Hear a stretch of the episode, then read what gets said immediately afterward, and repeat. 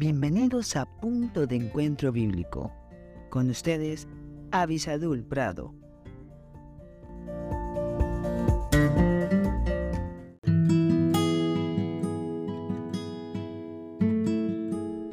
Hola, hola, qué bueno que estamos juntos nuevamente aquí buscando el consejo de Dios en la palabra de Dios. Nada necesitamos de los malos o de los necios. Eso es lo que podemos decir con tanta fuerza. Nada, no necesitamos de ellos, de sus consejos, de su falsedad, de su hipocresía. Pero muchas veces nosotros echamos la culpa a otras personas. Ya hemos insistido en esta semana que parte del problema está en las malas decisiones que vamos tomando.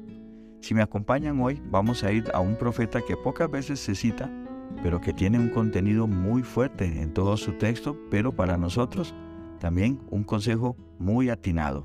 Me refiero al profeta Amós. Amós, vamos a ir al capítulo 3, versículo 3, donde dice, ¿andarán dos juntos si no estuvieran de acuerdo?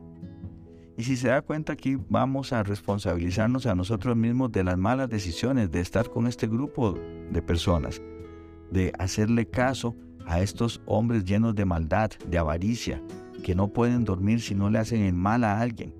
Y aunque no tengamos al principio esa idea, tenemos que ceder en nuestro pensamiento, tenemos que ceder en nuestro corazón para poder estar junto a ellos, porque no vamos a estar en el mismo camino si al final no nos ponemos de acuerdo.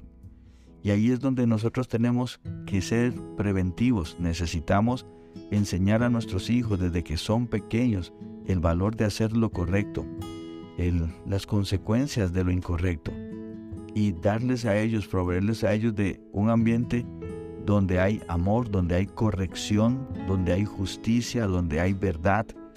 Todas esas cosas van a favorecer que nuestros hijos luego, cuando crezcan, no estén buscando este tipo de personas, quienes lo que buscan es destruirlos, Recuerden que el propósito de Satanás está descrito también en la Biblia y es hurtar, matar, destruir. Y si se da cuenta son las mismas cosas que aparecen en el corazón de estos malos. Necesitamos urgentemente colocar en el corazón de nuestros hijos la palabra de Dios, que ellos entiendan que al fin y al cabo la decisión de qué va a pasar con sus vidas está en sus manos y que el valor de la vida está no en lo que poseemos materialmente, sino en el amor que Dios demostró en la cruz del Calvario por nosotros. Ese es el verdadero valor de una persona, el sacrificio que Jesucristo estuvo dispuesto a dar para sacarnos de una vana manera de vivir y traernos al conocimiento de la verdad, de la salvación y de la vida eterna. Espero con todo mi corazón que Dios le esté bendiciendo muy ricamente.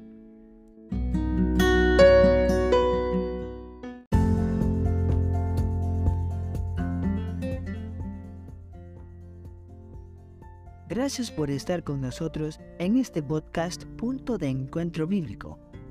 Si este podcast te fue de bendición, no olvides escribirnos a punto de encuentro bíblico 1717 arroba gmail.com y en nuestras redes sociales. Más que la miel en Facebook, arroba más que la miel 1910 en Instagram. Que Dios te bendiga. Música